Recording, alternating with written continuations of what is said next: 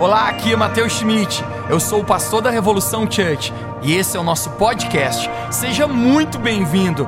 Eu espero que essa mensagem encoraje a sua vida e construa fé no seu coração. Aproveite a mensagem. Antes de eu pregar, eu quero contar uma, uma piada ruim para ti. Quem gosta de piadas ruins? Mateus, é ruim porque você vai contar, porque depois vai conectar com a mensagem. Mas essa piada, na verdade, era uma brincadeira que quem costumava contar era o meu pai. Quem já viu que nossos pais sempre contam piadas ruins, né? Nunca são boas. Mas eles riem, né? Eles riem, os tios, vô. Mas a gente não sei. Mas eu recordo que, eu não sei de onde surgiu essa piada, mas meu pai costumava contar que estavam dentro de uma igreja Existia uma presença maravilhosa de Deus ali, Deus estava movendo. Quando já descobriram que quando Deus está num lugar, muitas vezes existe lágrimas nos nossos olhos, às vezes é difícil conter emoções, sorriso em nosso rosto, porque quão bom está a presença de Deus. E às vezes quando Deus está movendo também existe barulho. Deus é um Deus vivo, Deus é um Deus feliz, Deus quem criou a festa, Deus quem criou a alegria. Então, quando Deus está movendo, às vezes existe barulho. E quantos que estavam dentro de uma, de uma igreja, num lugar, e de repente passou um bêbado, um bêbado na frente da igreja. Eu não sei se aquela época tinha um ministério de recepção tão bonito, mas tinha um porteiro, como os antigos costumavam falar, no lugar. E o bêbado chegou para o porteiro e falou: Qual é, irmão? O que está acontecendo aí? E aquele porteiro falou: O que está acontecendo é que Deus está operando e o bêbado operando. E o bêbado saiu, daqui a pouco ele voltou. Ele falou: Tá, mas o que está acontecendo? E o porteiro falou mais uma vez: Deus está ali dentro operando. O bêbado saiu, daqui a pouco ele voltou e falou: ah, Você só me explica um trem aí. Ele está operando com anestesia ou sem anestesia? Falei para você que a piada era ruim. Mas por que, que eu contei hoje para você? Porque não te preocupa que hoje à noite você vai ser operado, você nem vai ver. Quando menos você perceber, Deus já mexeu dentro de você aquilo que ele precisava mexer hoje, e você vai apenas sentir que Deus fez isso dentro do seu coração. Se você crê, você pode dizer amém? Abra sua Bíblia comigo em 1 Samuel capítulo 16. 1 Samuel capítulo 16, verso 7, nós vamos ler esse texto, vamos adentrar na nossa mensagem hoje à noite. Coloque seu coração, seus ouvidos nessa mensagem. Eu creio que Deus ele profundamente vai falar conosco. 1 Samuel capítulo 16, 7 diz assim: Porém o Senhor disse ao profeta Samuel: Não atentes tu para a sua aparência, nem para a grandeza da sua estatura, porque o tenho rejeitado. Você pode repetir bem alto comigo, por quê? O tenho rejeitado. Porque o Senhor não vê como o homem vê, Pois o homem vê o que está diante dos olhos, porém o Senhor olha para o coração. O Senhor olha para o coração. Você pode dizer comigo: o Senhor olha para o coração. E o tema da minha mensagem nessa noite é: o coração que Deus aprova. O coração que Deus aprova. Você fecharia seus olhos, oraria mais uma vez comigo, antes de nós começarmos aqui. Pai, eu quero te agradecer por cada pessoa que está aqui por esse domingo especial, essa semana que está começando. E eu creio no agir do teu espírito hoje. Hoje eu oro que o Senhor possa falar aos nossos corações, no nosso íntimo, Deus. Obrigado por cada pessoa que está aqui. E eu sei, Deus, que nessa noite existe um trabalho, um mover, uma operação do teu espírito dentro dos nossos corações. Então eu peço, Deus, que isso se cumpra em nome de Jesus. Nós estamos com o nosso coração aberto para ti. Se você crê nisso, você pode dizer amém? Olha para mim e me dá de presente sua atenção. Quando Deus ele mede um homem, Deus ele não mede por causa das suas riquezas, do seu status, dos seus bens. Quando Deus ele coloca a fita métrica num homem para medi-lo, Deus ele coloca a fita métrica no coração de um homem, no coração dessa pessoa. Deus ele não se impressiona com habilidades. Deus ele sempre nos mede pelo nosso coração. O que faz Deus aprovar pessoas não são bens que essa pessoa possui, habilidades ou a beleza e a formosura dessa pessoa. Olhe para alguém perto de você e diga: ainda bem, estou brincando. Mas quando Deus aprova uma pessoa, Deus aprova por causa do seu coração, por causa do coração. Alguém pode dizer comigo nessa noite, diga coração. A propósito, aqueles que estão solteiros ainda hoje, quem está solteiro ainda aqui, à espera do milagre? Não é esse o foco da nossa mensagem hoje aqui, mas a, a principal característica a principal fita métrica que você deve medir na pessoa que você vai se casar um dia deve ser o coração dessa pessoa. Essa deve ser a principal característica que governará a sua escolha. O coração dessa pessoa. Hashtag fica a dica. Mas o que é o coração? Parece ser simples, sim ou não, mas ao mesmo tempo complexo. O que é o coração? Obviamente, quando a Bíblia está falando de coração, a Bíblia não está falando de um órgão físico que bomba sangue para as demais partes do corpo. Mas quando a Bíblia menciona a palavra coração, a Bíblia está falando a respeito da totalidade do nosso ser. O homem interior, o verdadeiro eu. A propósito, coração no hebraico significa a totalidade do meu ser. O coração também é um assento das minhas vontades, da minha mente, das minhas emoções, da minha consciência, das minhas memórias. Coração. Provérbios capítulo 4, 23 fala que do coração provém todas as fontes para a vida.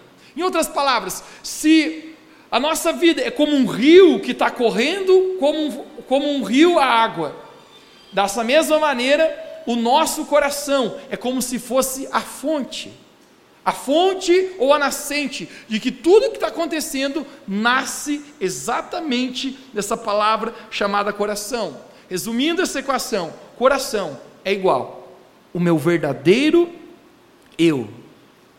Agora nós podemos ocultar das pessoas o nosso verdadeiro eu, mas Deus, ele sabe exatamente como o meu coração é. Jeremias capítulo 17, verso 10 fala: Eu, Senhor, Sou quem sondo os corações e examino a mente para recompensar a cada um segundo a sua conduta, de acordo com as suas obras. O tema da nossa mensagem hoje é o coração que Deus aprova. E quando eu olho para a Bíblia, a Bíblia está cheia de histórias de pessoas que foram aprovadas por Deus, mas a Bíblia também está cheia de histórias de pessoas que foram reprovadas por Deus.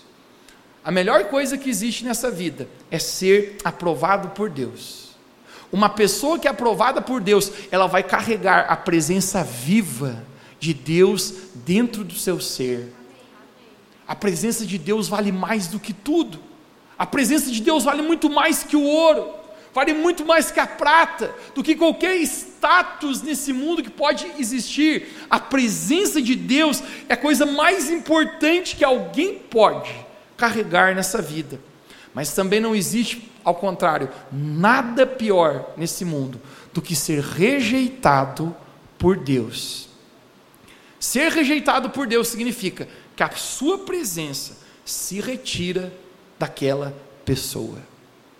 Em Êxodo capítulo 33, você já ouviu falar desse homem chamado Moisés? Ele não oscila sequer na decisão dele. Quando a palavra de Deus nos fala que a nação de Israel havia aborrecido demais o Senhor, a ponto que Deus fala assim: ponto final aqui. Eu vou mandar um anjo que vai suprir todas as necessidades que vocês tiverem no deserto, mas eu não vou mais, eu vou retirar a minha presença. Quando Moisés ouve isso, ele fala: Senhor, se o Senhor não for conosco, nós também não iremos a lugar algum. Você sabe o que Moisés está dizendo? De hipótese nenhuma eu arriscaria viver a minha vida longe da presença de Deus dentro de mim. Essa é a pior coisa que poderia acontecer.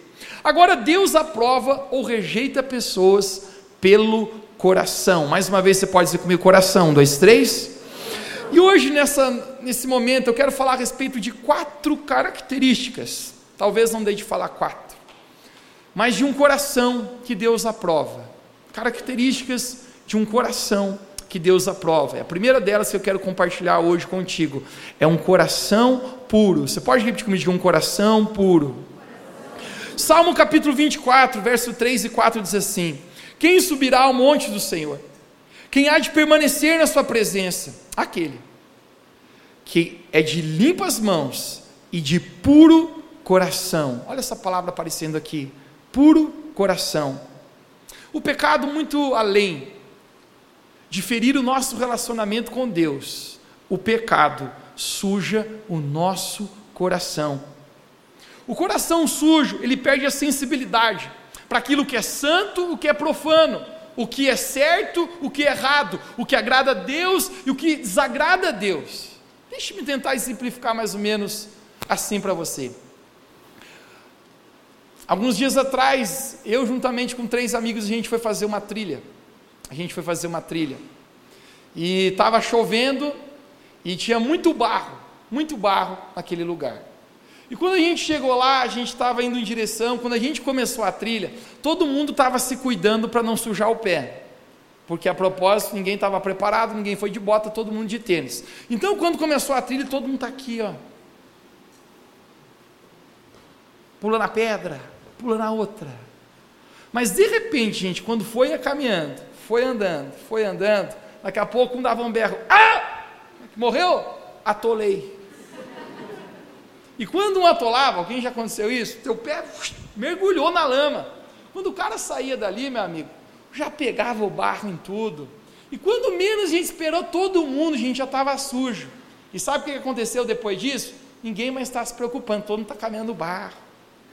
Tem aposta, aí o cara pisa com vontade. Sabe por quê, gente? Porque quando você já está todo sujo, sujar um pouco mais, não faz diferença. Você acabou acostumando, a gente acabou acostumando com aquele barro, com aquela sujeira.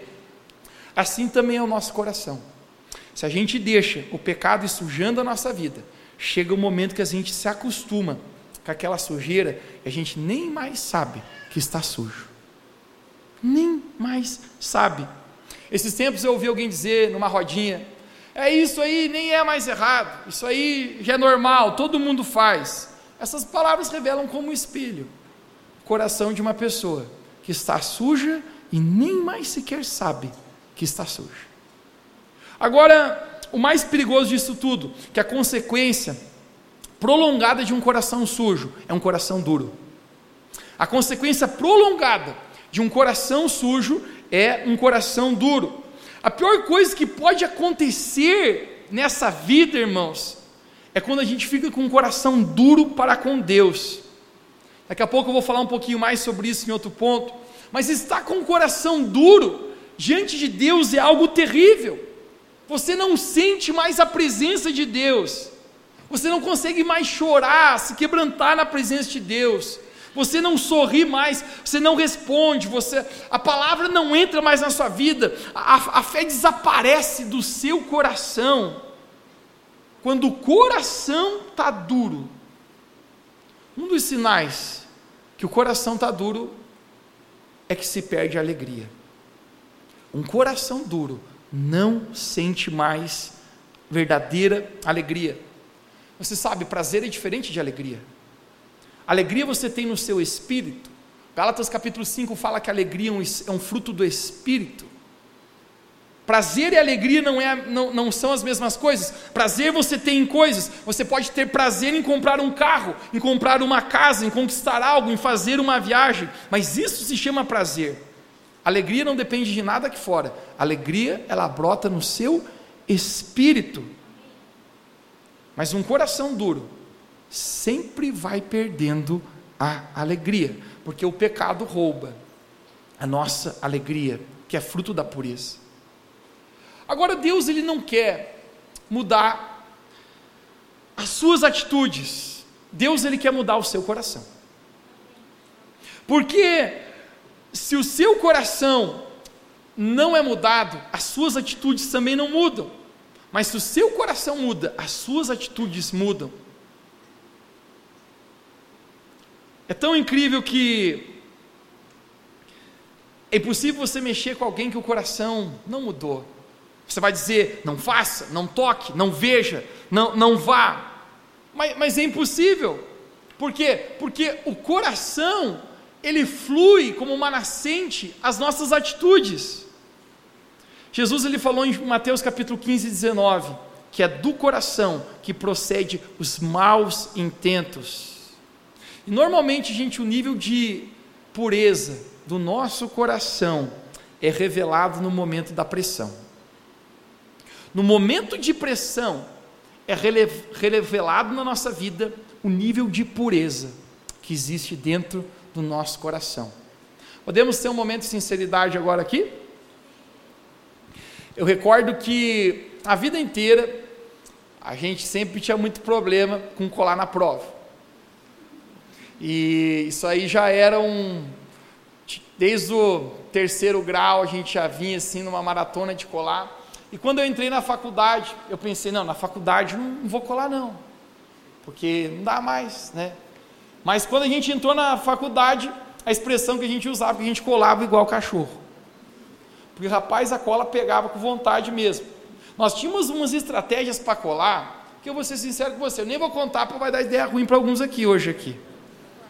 Mas, nós, mas quando a coisa apertava, e toda vez que a prova passava, eu e mais alguns amigos, a gente disse, não, essa foi a última prova que a gente colou. Não colamos mais agora. A partir de agora, acabou esse negócio de cola. Gente, quando pegava, chegava outra prova, e a gente, não vamos colar, não vamos colar. Quando eu olhava aquelas questões, e eu não sabia responder, eu putucava o cara da frente, falei, mano, mano, o que, que foi? Passa, passa dois. Mas tu disse que não ia colar, mudei de ideia, rapaz, passa agora. Porque no momento de pressão, gente, no momento ali que, que a coisa pegava, a pureza do nosso coração começa a ser revelada. Eu dizer, não, passa esse negócio agora aí, em nome de Jesus. O cara envolvia até Deus na parada, né? Está repreendido, o inimigo que não quer deixar as respostas chegar lá da frente, aqui para trás, né? Gente, a, a coisa era terrível. Mas eu recordo quando eu estava na sétima fase, na sétima fase. Eu recordo que a gente havia reprovado uma disciplina, a gente tinha, tinha ido para o exame final e deu BO. Nós não conseguimos tirar. E a gente foi chamado na sala do coordenador para conferir as provas, né? Já tinha saído num portal de notas que existia da universidade onde eu estudava e já dizia lá reprovado. Mas a gente, como bom brasileiro que nunca desiste, a gente foi lá ver as provas e a gente tinha um coordenador do nosso curso que ele era um cara muito querido, mas ele era um cara mais zen. Você entende que eu falo por zen? Ele era meio bizonho, vamos falar mais claro assim. Ele era bem lento, na hashtag lajeiro, moscão, né? Aquele cara assim que não estava tão atinado. E quando ele entregou as provas para a gente olhar, ele falou: moçada, está aí a prova de vocês, vocês conferem aí. E ele saiu da sala. Eu estava com mais dois dentro do coisa, daqui a pouco os dois me olharam e falaram: O que vocês estão pensando que eu estou pensando? E eu falei: Sério que vocês pensaram isso também? Vamos responder essa prova agora, mano. Né? E aí a gente questiona, porque como está aqui, gente, dito e feito. A gente começou a escrever. Eu pensava, ai, Jesus está errado, isso que eu estou fazendo. Ai, tem, tem GPS daqui a pouco, na faculdade, né? O que, que eu vou falar? Mas vamos passar, vamos passar. É a última vez que eu vou fazer isso, Senhor. E aí, pessoal, qual que era a questão? Respondemos aqueles negócios, depois quando o coordenador voltou, a gente falou, então, professor, a gente que conferiu as provas aqui, só que o professor se esqueceu de, de conferir algumas questões. Pior que está certo, a gente está comparando com outras provas, inclusive, e ele nem corrigiu essa questão. Ele falou, não, então, então vamos chamar ele aqui, vamos corrigir, se vocês fizeram certo, vocês vão ganhar essa nota. E eu falei, vamos ganhar. No outro dia, irmãos, o que, que acontece no outro dia? No outro dia foi chamado primeiro um amigo meu. E quando ele voltou, ele falou: Gente, fui aprovado. Eu falei: Glória a Deus, é a provisão de Deus. Deus é bom em todo tempo. Gente, quando a gente quer, a gente mistura até as coisas de Deus com as coisas do capeta, né? Tem gente que você sabe que está fazendo errado, mas você consegue pôr versículo no meio, tudo posso naquele que me fortalece. O cara está pecando lá, não, tudo eu posso naquele que me fortalece, né? O cara mistura as coisas. E daqui a pouco chamou outro amigo meu. Quando outro amigo meu foi, depois voltou, ele falou: Eu não consegui. E eu falei: Por que, que não? Se o outro passou, por que você não? Ele falou, porque eu já tinha respondido a prova. E o que, que eu fiz quando nós estávamos naquela sala? Ele pegou e riscou a outra coisa errado e fez a certa. Mas daí o professor falou: não, isso aqui está muito esquisito. Aqui eu tinha corrigido, você agora está arriscado. Ele até meio desconfiado. Onde é que vocês olharam essa prova? Meu amigo já no meio. Você está insinuando alguma coisa? Gente, você vê que o pecado é desgracido. Vai levando. Agora eu era o terceiro a chegar. Agora eu tinha deixado em branco. Então o que, que aconteceria? Eu ia passar. Porque ser que nem o caso número um. Gente, eu, me esque... eu nunca me esqueço, eu estava lá na parte de baixo da universidade, na, na área de mecânica. Quando eu estou subindo, eu ouço Deus falar comigo: É sério que você vai fazer isso? Eu falei: Voz de Satanás, sai daqui. Ninguém vai impedir minha vitória. Ninguém vai impedir minha vitória. Eu vou passar nessa matéria. Eu vou passar nessa matéria. Ninguém vai impedir. Gente, e, eu, e Deus começou a falar comigo. Ele falou: Mateus você vai deixar eu trabalhar no seu coração ou não? Teu coração está impuro. Você não pode fazer isso. E Deus falou bem claro comigo: eu quero que você desista de ir lá na sala desse professor e você vai rodar nessa disciplina. Eu falava: Deus, não faça isso. Não sacrifique teu filho. Ele está na cruz agora. Eli, Eli, lama sabachthani. Deus meu, Deus meu, por que esqueceste de mim?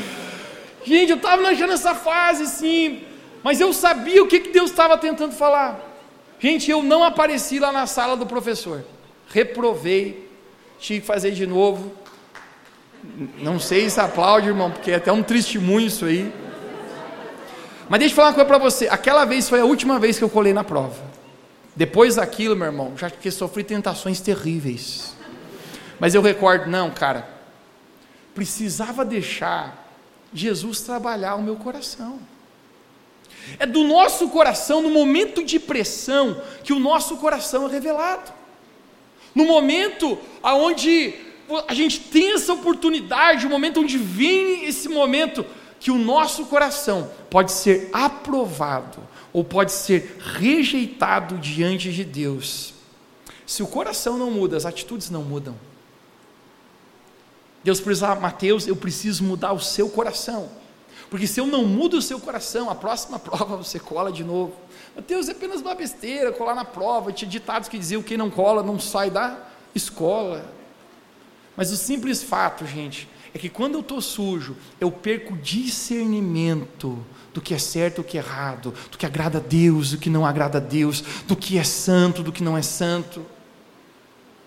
É muito forte um texto que o apóstolo Pedro nos fala. É muito forte. Em 2 Pedro capítulo 2, 12, ouça isso, é forte. Ele diz assim: confirma-se neles o verdadeiro provérbio que diz: o cão voltou ao seu próprio vômito, e ainda a porca lavada voltou a revolver-se na lama. Nossa. O apóstolo Pedro está dizendo exatamente, sabe o que? O provérbio daquele camarada que ele foi livre do pecado, mas ele decidiu voltar ao próprio vômito, ele usa a expressão. O porco que foi lavado, mas ele volta para lama. Porque se o coração não muda, a atitude não muda. Não adianta dizer, cara, para mim, para você, não vá, não faça, você que, que é pai, tem seus filhos, não vá, não faça. É o coração. É o coração que precisa ser transformado. Deus ele quer purificar a nossa vida, a maneira como nós nos relacionamos. Não adianta ficar dizendo para jovens, se relacione de maneira santa, faça isso santo, mantenha a sua santidade, a sua pureza, se guarde o seu casamento. Se o coração, cara, não muda, as atitudes não mudarão. Deus ele quer provocar em nós uma transformação de coração. Porque quando o coração muda, cara, eu já vi pessoa que era fofoqueira, mas teve um encontro com Deus e passou a falar coisas boas. Eu vi pessoas que eram assassinos, que odiavam outras pessoas, mas tiveram um encontro com Deus e o coração mudou e se tornaram pessoas bondosas. Eu conheci pessoas imorais, sujas, mas que quando o coração foi transformado, se tornou santificado em Cristo Jesus. Porque quando o coração muda, as atitudes. É como Salomão falou: se a nossa vida é esse rio que está fluindo como uma correnteza, o coração é uma nascente, é a fonte daquilo que está acontecendo. Quem subirá ao Monte Santo do Senhor? Quem vai estar na Sua presença? Aquele que tem mãos limpas e um puro coração. A primeira característica de um coração que Deus aprova é um coração puro. Você pode pôr a mão no seu coração onde você está e diga: Deus, crie em mim um coração puro. A segunda característica de um coração que Deus aprova é um coração com uma motivação correta. Olhe para alguém perto de você e diga: motivação correta. Olhe para mim aqui. Por trás de toda motivação, ou melhor, por trás de toda ação, tem uma motivação. Motivação é por que você faz aquilo que você faz. Para Deus é tão importante a sua motivação quanto a sua ação. Diante de Deus, uma obra feita com a motivação errada, ela já é fracassada muito me mesmo antes de ela começar. Os homens não conseguem ver motivações, mas Deus está interessado nisso. Quando Deus aprova um coração, tem muito a ver com as motivações. E eu quero contar para você uma historinha, hoje aqui, que está no livro de Atos, capítulo 5. Atos, capítulo 5, nós vamos abrir juntos. Nós vamos ver uma história aqui bastante pesada e até bastante dura. De Atos, capítulo 5, verso 1 a 11, nós vamos ler juntos aqui. Abra sua Bíblia e acompanhe talvez conosco no telão se você não tem, mas vamos lá, Atos capítulo 5, verso 1 diz assim. Um homem chamado Ananias, alguém diga comigo bem alto, Ananias, juntamente com a sua mulher, chamada Safira, alguém diga comigo, Safira, também vendeu uma propriedade. Então o que, que acontece? Eles venderam uma propriedade. A Bíblia não fala o que, que é. Não sei se é uma casa, se é um terreno, se é uma construção, mas eles vendem uma propriedade. Verso 2, vamos juntos.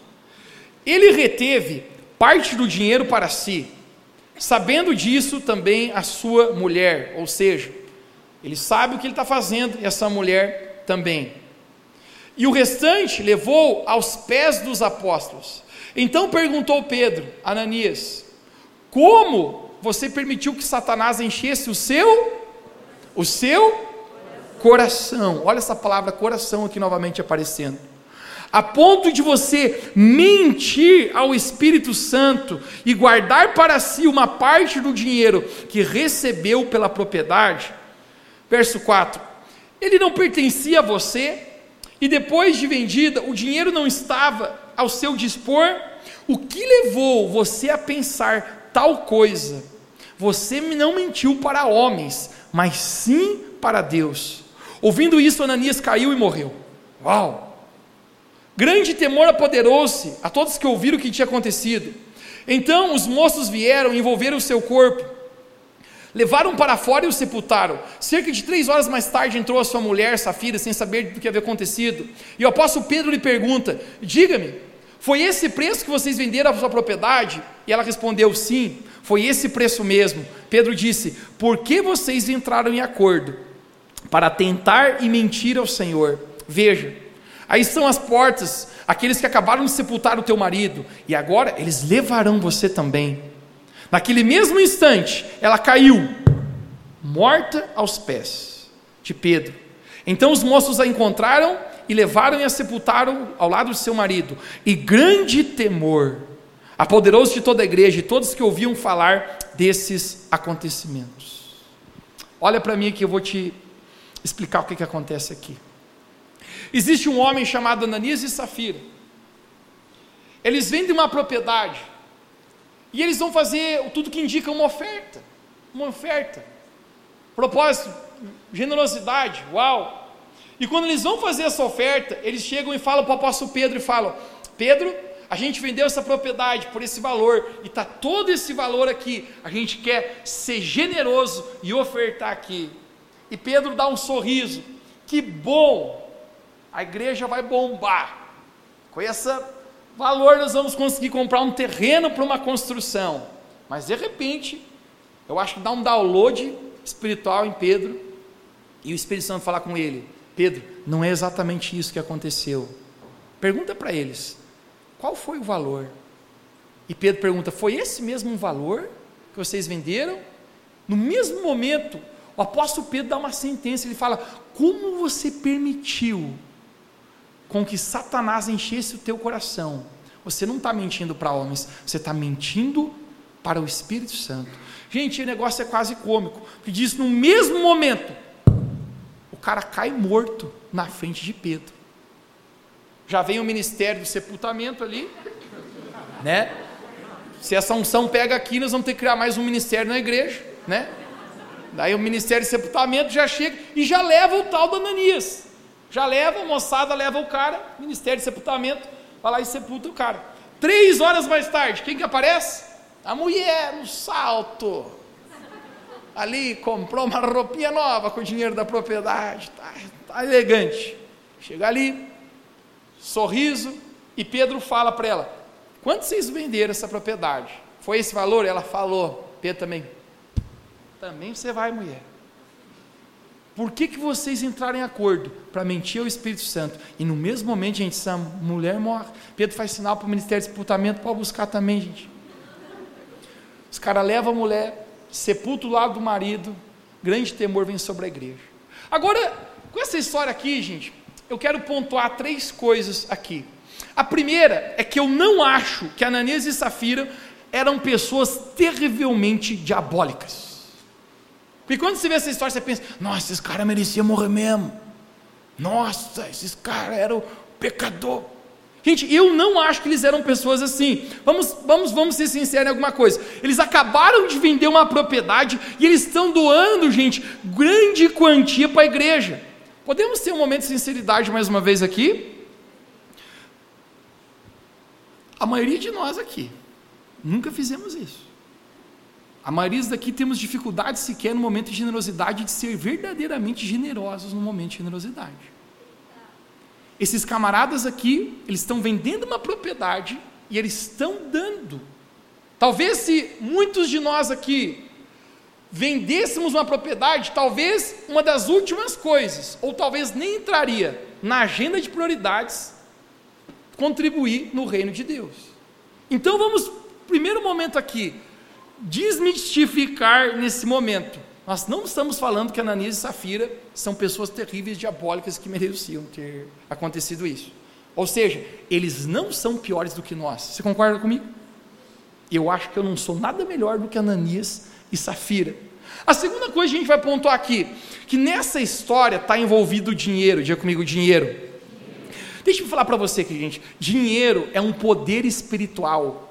Dinheiro não é apenas um pedaço de papel. Dinheiro é um poder espiritual. Nada revela mais o caráter de um homem do que a maneira como ele lida com o dinheiro.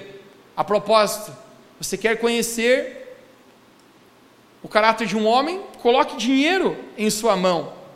Agora, ser generoso no reino de Deus, ofertar, dizimar, são coisas que traz muita alegria na minha vida, se eu for ser sincero com você. Mas a propósito, alguém também disse: alguém que não consegue ser generoso no reino de Deus e com as pessoas ao seu redor, tolamente afirma, ou até em vão, que o seu coração pertence a Deus.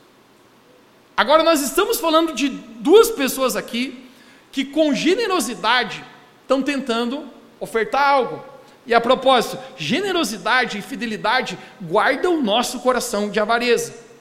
Jesus, em Mateus capítulo 6, 21, fala: Aonde estiver o seu tesouro, ali estará o seu coração. Quando Jesus está falando isso, ele está falando de posses físicas, ele está dizendo: aonde está o teu cash, o teu money, ali também está o teu coração. Porque dinheiro é um grande revelador de corações. Todo mundo está conectado comigo aqui agora? Tem dinheiro envolvido nessa história de Ananias e Safira. E isso está provando alguma coisa com eles. A generosidade, na verdade, é usada para guardar o nosso coração da avareza. Você já vai entender onde eu vou chegar. Mas eu nunca me esqueço uma história que um pastor colombiano contou para mim. Certa vez ele ele, abria, ele havia abrido, aberto uma igreja em Miami e um empresário muito rico fazia parte da igreja dele. Esse empresário era um homem de Deus E esse cara, para você ter noção, ele era um dos dez homens mais ricos dos Estados Unidos. Então, esse homem, a gente pensa no poder de compra que esse cara tem. Pensa que ele está falando que nem Salomão falou: tudo que meus olhos desejaram, não neguei. E esse cara sabe, gente, a respeito do poder que a avareza tem. Então ele chama os seus filhos, já na juventude, e ele fala: gente, a gente é rico mesmo. A gente é tão rico que o que a gente quiser comprar, a gente compra. Vocês já estão chegando na juventude, vocês vão começar a querer comprar coisas, desfrutar desse dinheiro e não tem problema com isso. Mas ele falou assim: nós vamos fazer um pacto aqui entre a nossa família. Sempre que vocês forem comprar algo, o mesmo valor, vocês precisam ir lá e ofertar na igreja. Diz que os filhos falam: Não, não, pai, a coisa vai ficar louca daí. E ele falou: Sim, se vocês comprarem um tênis por 400 dólares, vocês precisam levar 400 dólares lá. Vocês querem comprar uma Ferrari de um milhão? A gente tem dinheiro e sobra, vocês podem comprar, mas vocês têm que pegar um milhão e também ofertar na igreja. O que esse cara estava tentando fazer com a sua família, sabe o que, que era? Eu vou guardar o coração dessas, dos meus filhos de entrarem debaixo de avareza. Agora, o dinheiro é um poder espiritual. Tem dinheiro envolvido na história de Ananias e Safira. Agora, a terceira e última coisa que eu pontuar é mais interessante. Qual é o problema aqui de Ananias e Safira? Foi de não ter dado tudo? Vamos, vamos convir aqui. Eles venderam uma propriedade, talvez por 100 mil, ok? Todo mundo está comigo? Eles poderiam simplesmente ter dado mil? Eles poderiam ter dado simplesmente um real? Claro que não, um real não. Estou brincando. Gente, eles poderiam ter dado o que eles queriam. Pedro pediu alguma coisa. Eles podiam ter dado quanto eles queriam. Mas olha o que acontece aqui. Uma intenção boa e uma atitude boa que tem no coração deles, de ser generosos, nesse momento entra uma ação do inimigo na vida deles. Porque olha o que Pedro fala. A primeira coisa que Pedro fala, Atos capítulo 5, verso 3. Ele diz: Ananias, como você deixou Satanás encher o seu? Aquilo que começa com uma boa intenção e uma boa atitude termina na morte do cara. Porque Deus assiste apenas, não apenas atitudes, mas Deus assiste também, gente, motivações. Esse homem podia simplesmente dizer, Pedrão, vendi por 100 conto, mano, mas eu vou ofertar apenas um pila para vocês aqui. Gente, tinha problema com isso? Não tem. Mas o fato de ele estar tá dizendo, olha, eu estou dando tudo, é um grande problema. Mateus, por que, que ele fala isso? Eu sempre ficava pensando, por que, que ele fala isso? Gente, eu acredito porque, de alguma maneira, ele queria ser colocado num, num status queria comprar likes. Eu dei tudo, olhe quão generoso eu sou. É uma boa atitude, mas a motivação não está correta. Gente, deixa eu falar uma coisa para você. Quantas vezes nós fazemos até boas coisas com motivações erradas? Às vezes até a nossa atitude de vir à igreja tem motivação errada. Brother, se você vem para a igreja para ver mulherzinha bonita, você está na mira de Deus, mano. E eu incentivo muito você casar com uma pessoa daqui. Mas se a tua motivação é vir aqui para isso, eu já me peguei servindo a Deus com motivações erradas, tendo boas atitudes ministeriais falando, mas que bem no fundo, cara, se eu fosse olhar, se eu fosse bem sincero comigo mesmo, tinha uma motivação lá que não era 100% verdadeira em Deus. Deus, ele não se agrada apenas de boas atitudes, mas também de boas motivações. Alguém pode dizer comigo nessa noite, diga motivações. Nós lemos o primeiro texto, 1 Samuel 16, 7. O Senhor não vê como o homem vê. O homem vê o que está diante dos, mas Deus olha o coração. Para Deus é tão, é tão importante a minha motivação quanto a minha ação. Deus aprova pessoas por causa de um coração que tem uma motivação correta. Você pode dizer comigo nessa noite, diga motivação correta. A terceira característica de um coração que Deus aprova é um coração quebrantado. um coração quebrantado. Tem um tipo de gente, pessoal, que Deus fica longe. É a pessoa que tem coração orgulhoso. A palavra de Deus nos fala no livro de, de Tiago, capítulo 4, que Deus ele se opõe, Deus ele resiste aos orgulhosos. Tem um tipo de gente que Deus fica longe. Um tipo de coração que Deus rejeita. É o coração altivo e orgulhoso. Mas a palavra de Deus fala que Deus ele dá graça aos humildes.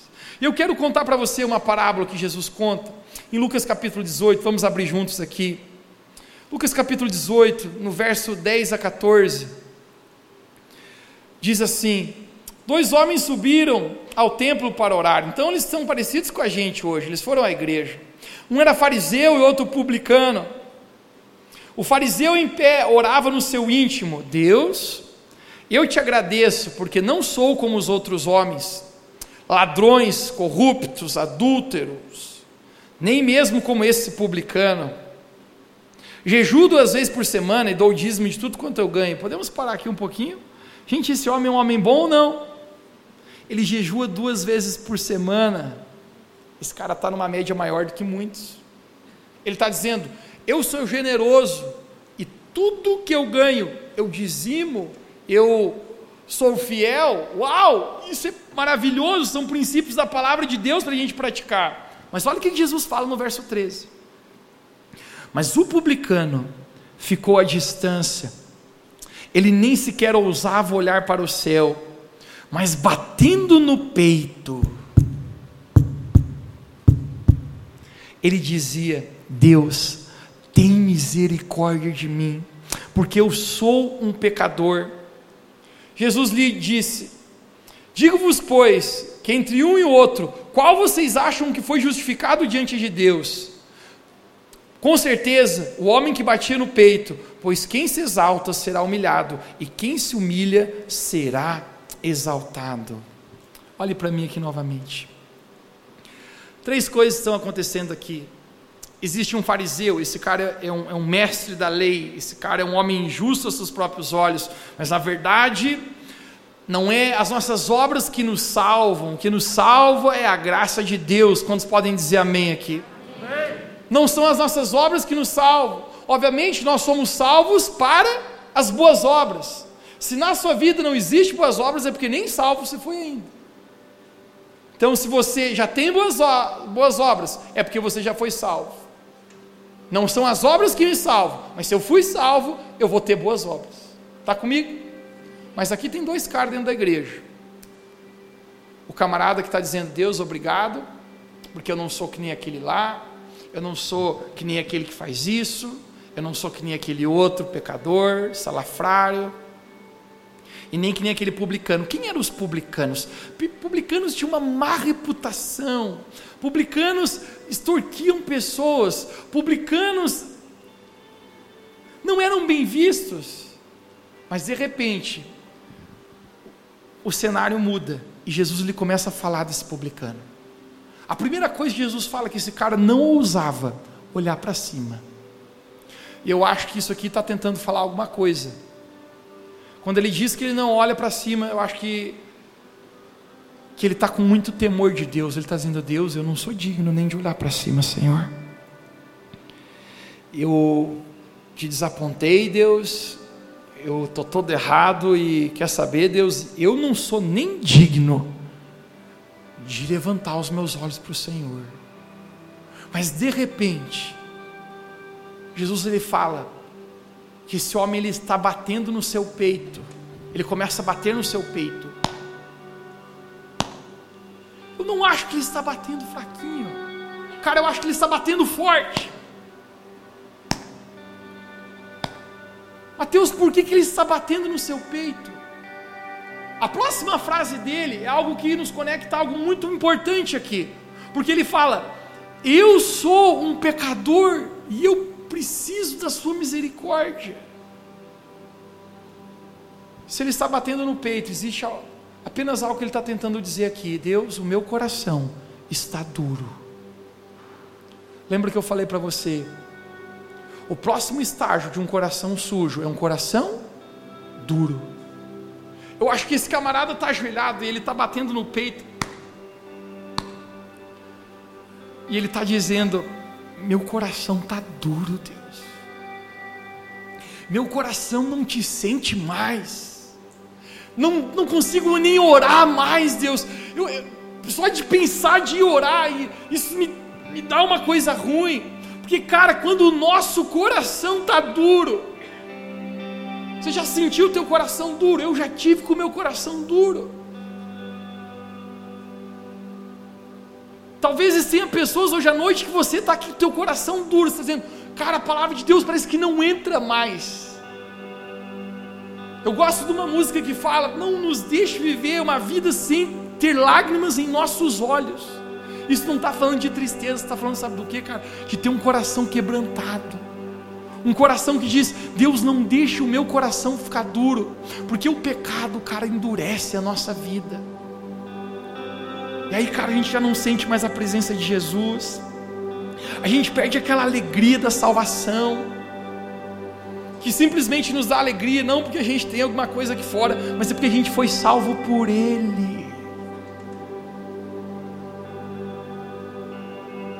Esse homem está batendo no seu peito, ele está dizendo: Deus, eu não quero mais ficar com o meu coração duro, porque eu sinto que a tua presença está longe de mim.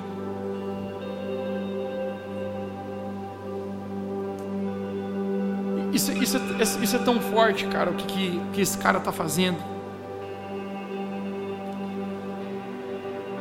E é tão fácil às vezes a gente deixar Deus endurecer, o nosso coração endurecer, cara. Alguns dias atrás eu era seis e meia da tarde, eu saí do meu escritório, eu tinha um break de uma hora. Então eu planejei ir na padaria comprar um lanche, comer na minha casa e depois entrar num outro compromisso. Todo mundo que me conhece é mais perto de mim, a gente sabe que eu sou uma pessoa generosa. Cara, eu sou uma pessoa generosa. Várias vezes eu coloco cesta cestas básicas no meu porta-mala. Eu paro, se eu paro na sinaleira, o cara pede uma esmola. O que aconteceu contigo? Às vezes é difícil você dar dinheiro, porque você não sabe para que, que o cara vai usar o dinheiro. É difícil, às vezes o cara vai usar o dinheiro para comprar droga. Então, eu pensei, cara, não dá para contribuir com isso. Então, um tempo atrás eu carregava até uma cesta básica. Eu falei, cara, eu não vou te dar dinheiro, mas eu estaciono meu carro e te dou comida. Pode ser? Eu tenho estilo de generosidade, eu amo isso, cara. Eu amo ser, ser fiel no reino de Deus, eu amo dizimar, eu amo ofertar, eu amo consumir a minha vida com isso. Eu tenho alegria de pingar o pix no reino de Deus, mano. Mas esse tempo tava, esse dia eu estava chegando na padaria e tinha um, um, um, um mendigo. Ele estava sentado na porta. Eu estava passando com pressa. Ele falou para mim: Senhor, me, me, dá uma ajuda aí que não está fácil. Gente, eu falei para ele: não está fácil para ninguém e entrei na padaria. Quando eu entrei na padaria, Deus falou: O que, que é, Mateus, que você falou? Eu falei, eu falei que é, né, senhor? Coisa ainda feia aí por aí, né? Gasolina, sete contos, né? E Deus falou, como é que é? Eu falei, Deus me perdoe. Porque, cara, que se é tão fácil o nosso coração ir ficando duro, mano. Falei para a mulher: Ó, oh, o meu pedido é esse aqui, faz em dobro, porque tudo que eu comer, eu, esse cara também vai comer. Eu falei: Ô, oh, cara, me perdoe, não tá fácil mesmo. Mas pega aqui, cara, Jesus te ama, tem um propósito na tua vida, continua lutando, bro. Mano, é tão fácil a gente deixar o nosso coração endurecer. E daqui a pouco a gente já não sente de Deus falar com a gente. De repente, cara, aquilo que te trazia tanta alegria, de estar com Jesus, já se torna se torna oco, chato. Porque quando o coração endurece, cara. Gente, a minha oração aqui nesse domingo de feriado que nós estamos aqui nesse momento é que a gente possa como aquele publicano que batia no seu peito, dizer: Deus, eu não quero que o meu coração fique duro, porque eu não posso viver sem a tua presença. Eu não posso viver sem te sentir. Eu não posso viver sem estar contigo, sem carregar a presença viva do Espírito Santo aonde quer que meus pés pisem. Eu tremo diante das palavras de Davi, quando ele é confrontado pelo profeta Natan em seu pecado. Davi havia feito hashtag muita, não dá para falar essa palavra, mas você entendeu. Ele tinha feito muita coisa errada, cara. Quando o profeta Natan o confronta, porque ele está com um coração duro, lembra que eu falei para você que o resultado de se manter com um coração sujo é o coração duro. Mas quando o profeta Natan põe o dedo na cara de Davi, o rei Davi, ele diz: Você pecou Querido, eu me estremeço diante das palavras de Davi, porque ele era um rei, ele tem muito poder, ele pode responder do jeito que ele quiser para quem ele quiser. Mas esse homem, no mesmo momento, ele cai de joelhos, e a única preocupação dele é dizer: Deus, eu pequei contra os céus e contra o Senhor, mas por favor, não retires de mim o teu Santo Espírito. Davi ele só tem uma preocupação, ele está dizendo: Deus, eu não posso mais ficar com esse coração duro, eu não posso dizer que o Senhor rejeite a minha vida. Os meus olhos estão num lugar que o meu coração seja aprovado por Deus. Ele diz: Cria em mim, ó Deus, um coração puro. Salmo 51, ele está falando isso, e ele está falando isso porque cria em mim um coração puro, porque talvez ele saiba, cara, o meu coração, hashtag já ferrou, bro. Lembra que eu falei para você que tudo provém do coração, cara? Está aqui dentro.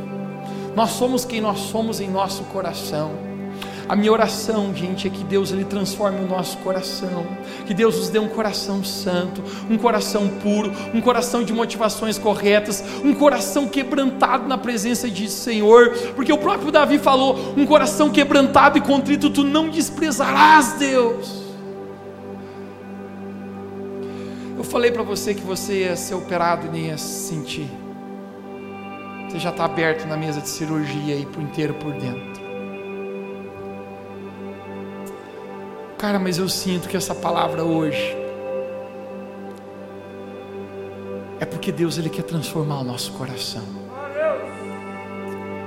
A maior coisa que alguém pode ter nessa vida é carregar a presença de Deus, é apenas um coração puro, apenas um coração aprovado diante de Deus. Cara, eu vou ser sincero com você, poucas coisas nesse mundo ainda estão me preocupando nessa vida.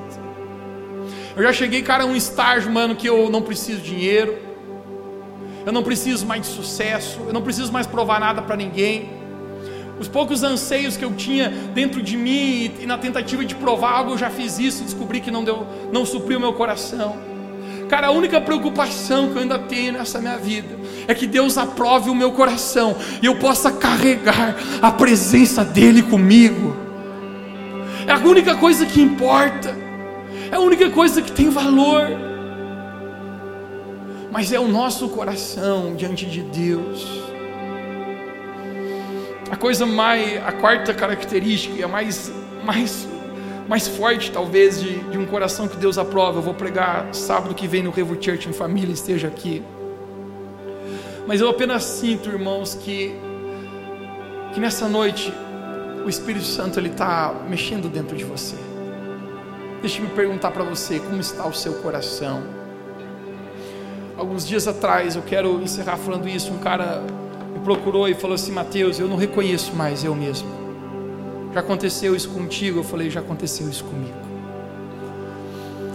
Quando a gente deixa, cara, que o nosso coração vai sujando e quando a gente vê, a gente nem é mais aquela pureza, cara, aquela, aquela alegria, apenas de acordar, apenas de viver, apenas por saber que Jesus nos salvou, que Ele está comigo. O mundo, o pecado tenta roubar isso.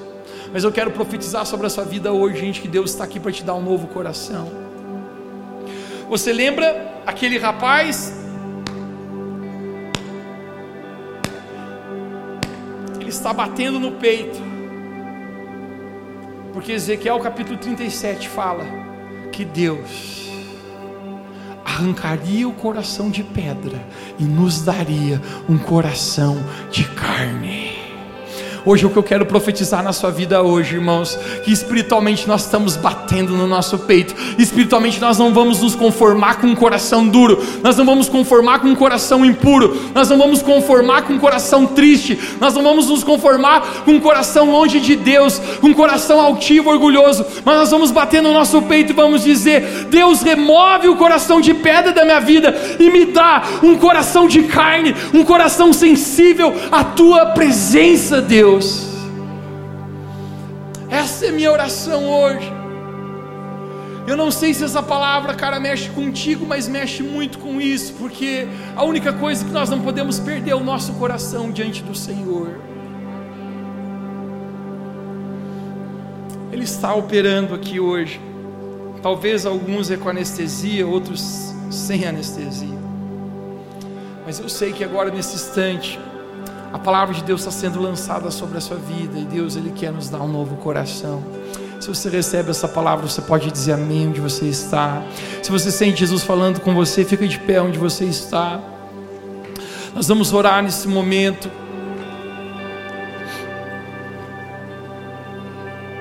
Coloca a mão no seu coração. A gente está falando de coração hoje.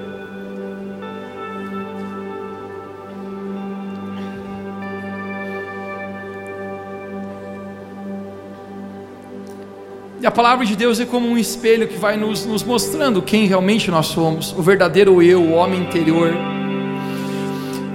E se hoje você sente que, que o seu coração precisa ser purificado, se você sente que o seu coração precisa ser purificado, se você sente que teu coração está duro, cara, lembra que Jesus ele não julgou aquele cara que estava com o coração duro, Jesus pelo contrário, Jesus ele falou que o cara que foi justificado para casa é aquele cara que bateu no coração e quebrantou-se diante do Senhor. Deixa Jesus quebrantar o seu coração nesse momento. Deixa Jesus te dar um novo coração. Deixa Jesus tirar a tristeza dentro da sua vida que foi colocada por causa do pecado, da dureza. Hoje Ele tem alegria para te dar. Hoje Ele tem algo para fazer na sua vida. Pai, em nome de Jesus, eu quero orar por cada pessoa que está aqui no auditório nessa noite. Espírito Santo, eu oro, nos dá um coração de carne. Pai, hoje em nome de Jesus eu peço, a única coisa que nós precisamos de verdade é a tua presença. A tua presença vale mais que o ouro. A tua presença vale muito mais que a prata. A tua presença vale mais do que riquezas. A tua presença vale muito mais do que um status, do que realizações pessoais. Os nossos olhos estão como Davi em deixar o Senhor aprovar o nosso coração. Pai, a tua opinião é importante para nós. Pai, hoje eu oro que o Senhor opere no íntimo de cada um aqui. Não são atitudes que o Senhor quer mudar, mas o Senhor quer mudar corações. Agora mesmo nós batemos no nosso peito, nós nos quebrantamos diante de Ti.